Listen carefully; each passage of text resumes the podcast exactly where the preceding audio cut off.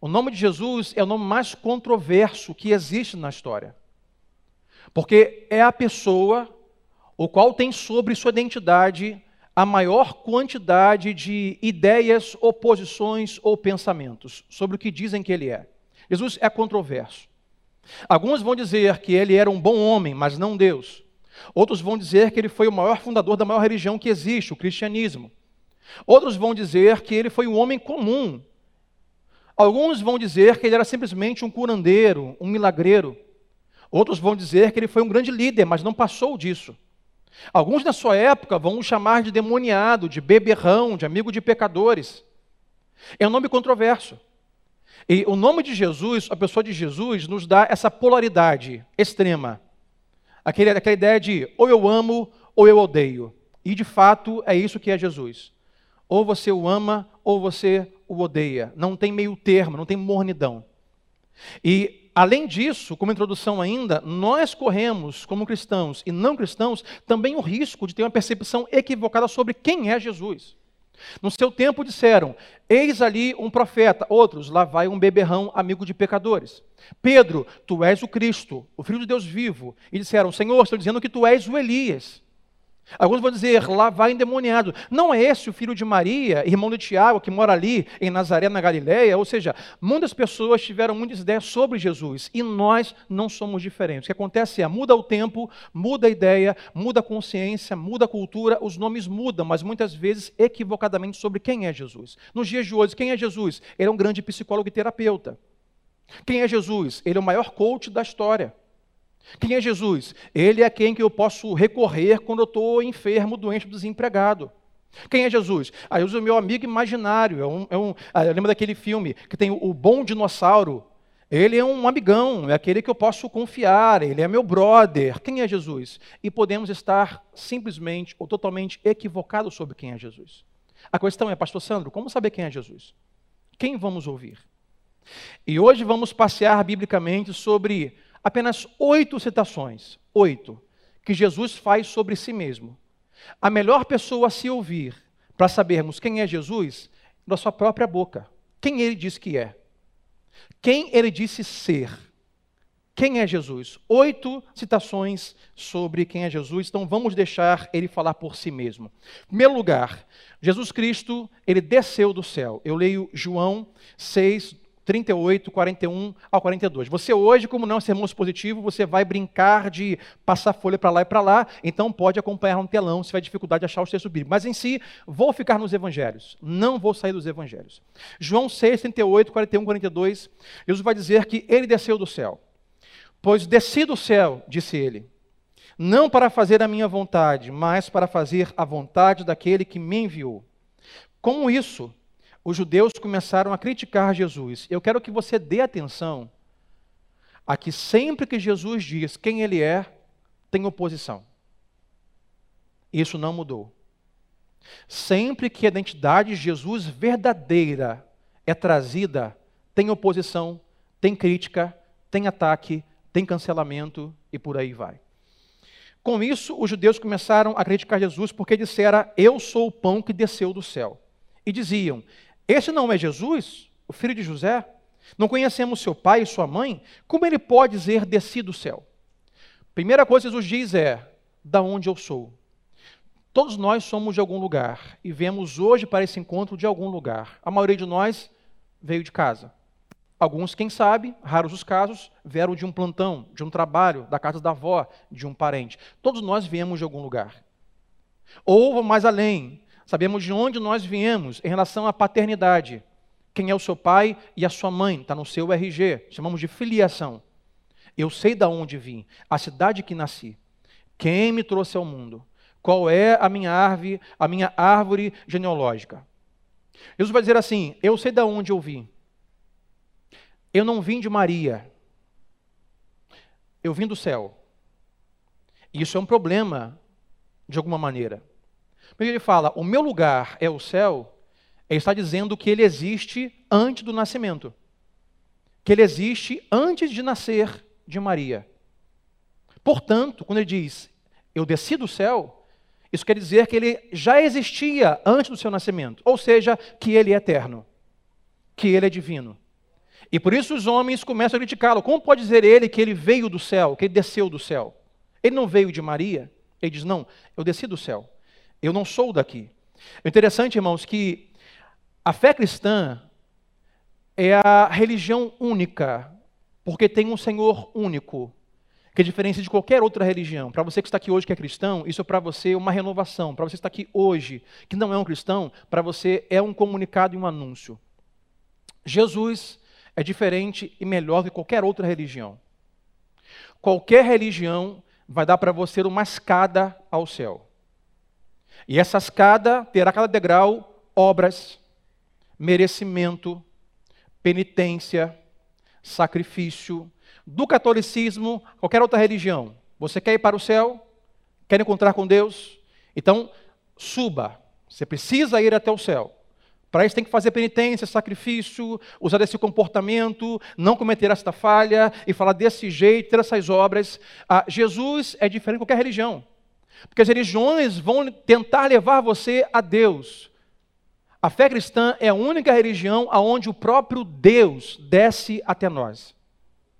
Nós não precisamos subir a Deus, Deus vem a nós. João 36, porque Deus enviou ao mundo o seu único filho, nos deu esse presente. Deus nos enviou Jesus. O Evangelho diz que Deus desceu do céu para nos encontrar. Porque nós, em condição pecaminosa, totalmente depravados, nós não temos como, em pecado, nós não podemos encontrar Deus. O homem está ah, impedido de encontrar a Deus. Por isso, Deus tem que descer ao homem. Por isso, Jesus ele é diferente e melhor que qualquer religião. Deus, por meio de Jesus, desce e vem ao nosso encontro. Ele nasce em nosso meio. Ele toma a nossa cruz, ele morre em nosso lugar. Segunda coisa, Jesus diz, além de dizer que ele desceu do céu, Jesus Cristo ele diz que ele é mais do que um homem bom. As pessoas naquela época e hoje podem dizer assim: olha, Jesus é no máximo um bom homem, um homem sábio. Ele fez diferença, fez a história. Mas o que ele diz não é verdade. Olha o texto de Marcos 10, 17 a 18. Quando Jesus ia saindo, o homem correu sua direção, pôs-se de joelhos diante dele e lhe perguntou: Bom mestre, que farei para herdar a vida eterna? Respondeu-lhe Jesus: Por que você me chama bom? Observa o texto para dizer: Jesus diz: Ninguém é bom. A segunda coisa é: a não ser um que é Deus. Duas observações nesse texto. Jesus diz, primeira coisa, ninguém é bom. Não há ninguém bom. Não existe ninguém bom. Nós tendemos a categorizar as pessoas em pessoas boas e más. Observe que geralmente nós categorizamos e nós nos incluímos no grupo dos bons. Pastor, eu sou bom, aquela pessoa é má. Eu sou do grupo dos bons, chapéu branco, aquele grupo é o grupo do mal. O que acontece é, embora você se categorize no grupo dos bons e coloque alguém no grupo dos maus, se você perguntar ao outro grupo sobre isso, o que eles vão dizer? Nós somos os bons e aqueles que é você são maus. Nós costumamos olhar a história e categorizar as pessoas entre bons e maus, mas não é assim que Deus categoriza a humanidade. Porque para Deus não há ninguém bom. Deus não categoriza o homem entre bons e maus, mas entre a categoria de Deus é perfeito e imperfeito. O que acontece? Não há ninguém perfeito. É por isso que Jesus precisa vir até nós. Então, primeira coisa, não há ninguém bom. Jesus diz: Por que me chamas bom? Ninguém é bom. A segunda coisa que diz é: a não ser um que é Deus. Mais uma vez, ele está dizendo o seguinte: para você dizer que eu sou bom, você vai ter que concordar que eu sou Deus. Porque se só Deus é bom e você diz que Jesus é bom, então eu estou concordando que Jesus é Deus. Não há como você dizer que Jesus é bom, a não ser que você concorde, acredite e declare que Jesus é Deus. Por isso, dizer que Jesus é bom, nessa perspectiva, é também um problema. Mais uma vez, quando diz que ele não é apenas um homem bom, ele diz: Eu não sou apenas um homem bom porque ninguém é bom. Você me chama bom porque só Deus é bom. E se eu sou bom é porque eu sou Deus. Jesus é mais do que um homem bom. Jesus é mais do que um grande sábio. Jesus é mais do que um bom líder. Jesus é Deus. É isso que ele diz. Além disso, ele vai dizer que quem ele é, Jesus Cristo, ele vai dizer, eu sou perfeito. E é escandaloso. Olha comigo João 8,46. Qual de vocês pode me acusar de algum pecado? Disse Jesus. Se estou falando a verdade, por que vocês não creem em mim? O que ele diz é: pode vocês me acusar de algum erro, falha ou pecado? Jesus Cristo diz que ele é perfeito. Ele diz: olha, eu desci do céu, eu sou não sou apenas homem bom, mas sou o próprio Deus. E eu sou perfeito. Não há sobre mim falhas ou erros, e não há, a palavra que ele diz é: não há nada o qual vocês podem me acusar de pecado. Ninguém é perfeito, Jesus é perfeito. Nós somos imperfeitos e o tempo todo nós pecamos por omissão ou comissão. Omissão é saber o que eu tenho que fazer e não fazer, pecado. E comissão é saber o que não posso fazer e fazer a si mesmo, pecado. Todos nós somos imperfeitos em pensamentos, em palavras, em ações. Não há perfeição. Agora, imagine se você ah, tem condições nas redes sociais e hoje postasse no seu Instagram. Gente, quer saber de uma coisa? No seu Twitter. Estava aqui meditando após o encontro da cena esta manhã e cheguei à conclusão que não há nada que eu tenha falado na minha vida que eu possa me arrepender que não há nada que eu tenha feito que eu possa me arrepender. Que não existe ninguém neste mundo que, como Jesus, poderia me acusar de alguma coisa, porque a ninguém feri. Levante a mão que poderia botar isso no Twitter hoje pela manhã. Ninguém. E se alguém fizer, você falar assim, mano, você é doido, você é hipócrita, você é mentiroso, você é falso. É por isso que os religiosos diziam para Jesus: esse homem blasfema, esse homem é uma hipocrisia, esse homem é uma mentira. Como pode dizer ele que desceu do céu e existir antes do seu nascimento terreno? Como pode esse homem dizer que não tem falha alguma, que ninguém pode condená-lo de nada? Isso é algo inadmissível, é heresia. Mas é isso quem Jesus diz que Estamos perguntando a ele, Jesus, quem o Senhor é? E falar, eu sou perfeito. Eu sou único perfeito e ninguém pode me acusar de nada.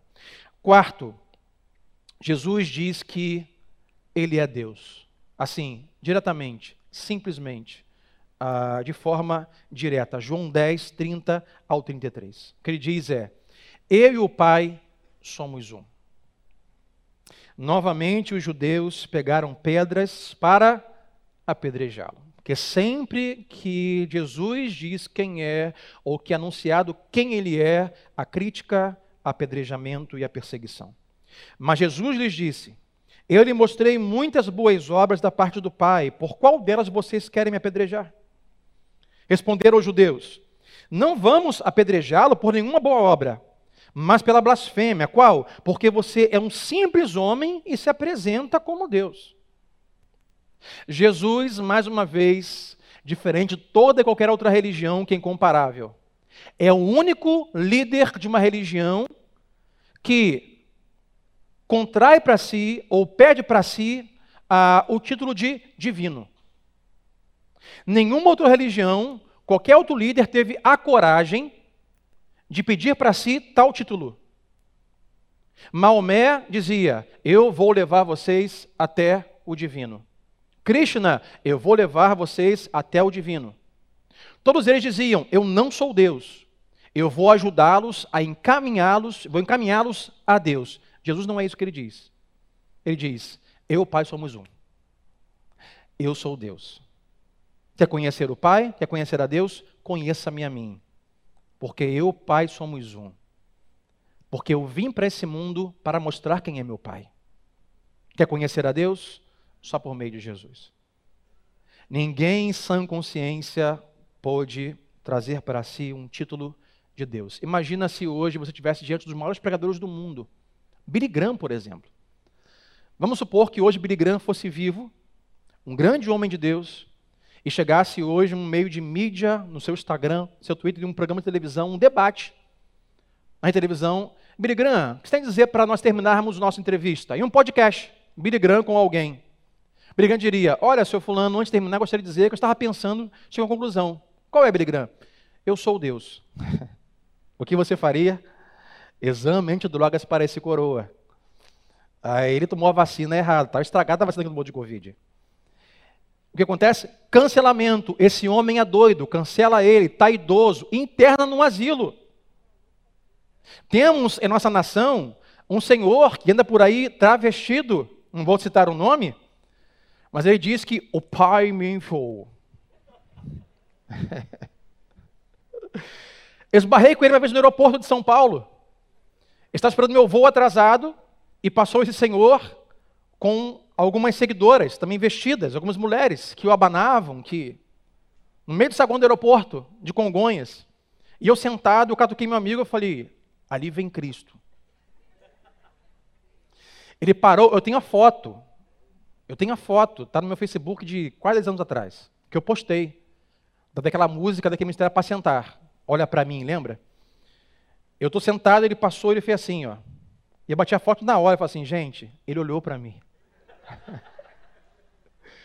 Mas, geralmente, o que as pessoas, ao olharem para ele, pensam? Ele não regula bem da cabeça. Esse rapaz tem um problema sério. Ele é um charlatão. Ele é um maluco. Ou simplesmente é um estelionatário. Não sei o que adjetivar, mas o que nós dizemos não é, é verdade.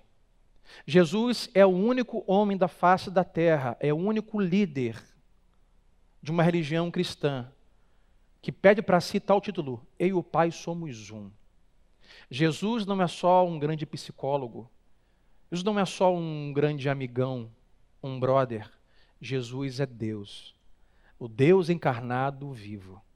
Ele e o Pai são um. Pastor, nesta manhã, como eu faço para conhecer a Deus, a sua paternidade, o seu amor? Só há um meio, conhecendo Jesus, porque foi para isso que ele veio, eu vim mostrar o meu Pai. Quinto, Jesus Cristo diz que ele realiza milagres. João 10, 36, a parte B, 39. Então, por que vocês me acusam de blasfêmia? Porque eu disse sou filho de Deus. Se eu não realizo as obras do meu Pai, não creio em mim. Mas se as realizo, mesmo que não creiam em mim, creiam nas obras, para que possam saber e entender que o Pai está em mim e eu no Pai. Outra vez, tentaram prendê-lo, mas ele se livrou das mãos deles. Jesus vai dizer assim: Eu faço as obras do meu Pai. E os milagres bíblicos eram para apontar para Jesus que ele tinha o poder de Deus para curar enfermidades, para fazer milagres. Porque só Jesus pode fazer milagres? Porque só Jesus pode ordenar e decretar a natureza e ela obedece à sua voz? Porque Ele é o Criador. E todos nós somos a criatura. Jesus, quando está com seus discípulos em alto mar, e o mar está revolto, e ele está dormindo, descansando, os discípulos o acordam, mestre, vamos afundar, ele levanta, os repreende e fala, cadê a fé de vocês? Ele vai ao mar e dá uma ordem, mar, acalma. Sabe por que o mar acalma? Porque o mar reconhece a sua voz. Porque foi ele quem criou o mar. João vai dizer, o verbo estava no princípio. O princípio era Deus, estava com Deus. Jesus é o Criador e nós somos a criatura. E por isso toda, toda a existência humana reconhece a voz do seu Criador. Os meus filhos reconhecem a minha voz. Às vezes eles não entendem quem eu chamei lá em casa. Porque lá em casa, hoje é uma geração que só misericórdia, geração do fone de ouvido. Na sua casa tem? Levante a mão, fone de ouvido? Tem, Marcão, só Jesus na causa. É cada um com o seu fone.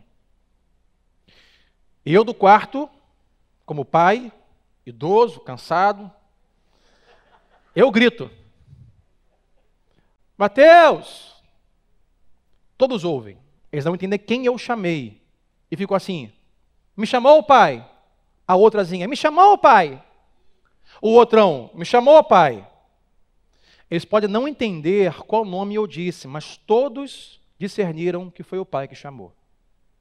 Meu Pai está chamando alguém. Essa é a voz do meu Pai. Eu reconheço a voz do meu Pai. Assim, toda a criação reconhece a voz de Deus. E Jesus é Deus. Quando ele diz, mar cessa, o mar diz, eu conheço essa voz. Fui criado por ela. Quando, diz, quando Deus diz enfermidade se estanca e haja cura no corpo, o corpo reconhece a voz do seu Criador.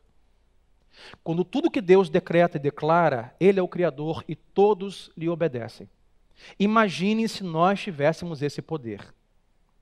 Para você que tem cachorro em casa, para você que tem pet em casa, para você que não gosta de chuva, já imaginou que beleza seria? Sair de casa chovendo, haja sol. Maravilha. O seu pet em casa, recém-chegado, cagando a casa toda, e você colocou lá uma fraldinha no chão para o cachorro cagar, mas ele não caga lá. Aí você fala assim: animal, cague no papel. Aí ele vai lá e. Seria maravilhoso. Com filho, então, que maravilha. Pensou, Manuela, no meio do prato, está lá a batata e o frango. Pai, estou cheio. Coma agora. Olha lá. Seria maravilhoso, gente. Maravilhoso. Por que, que não temos esse poder? Que nós somos injustos, vaidosos, orgulhosos, pecadores. Nós, se não temos esse poder, já causamos um mal danado ao próximo e à natureza, imagine com esse poder. No casamento, a esposa, marido, cala a boca, bom, resolvido. Mas o papel higiênico, cala a boca, resolvido. Nós teremos um péssimo uso. Jesus diz: Eu faço milagres. E a grande realidade é que ele ainda faz os mesmos milagres. A natureza ainda ouve a sua voz.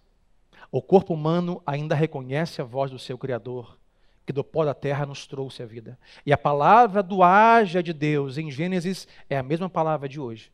Quando ele diz haja, aconteça, se faça, destitui-se, isso acontece, porque isso é quem Jesus é.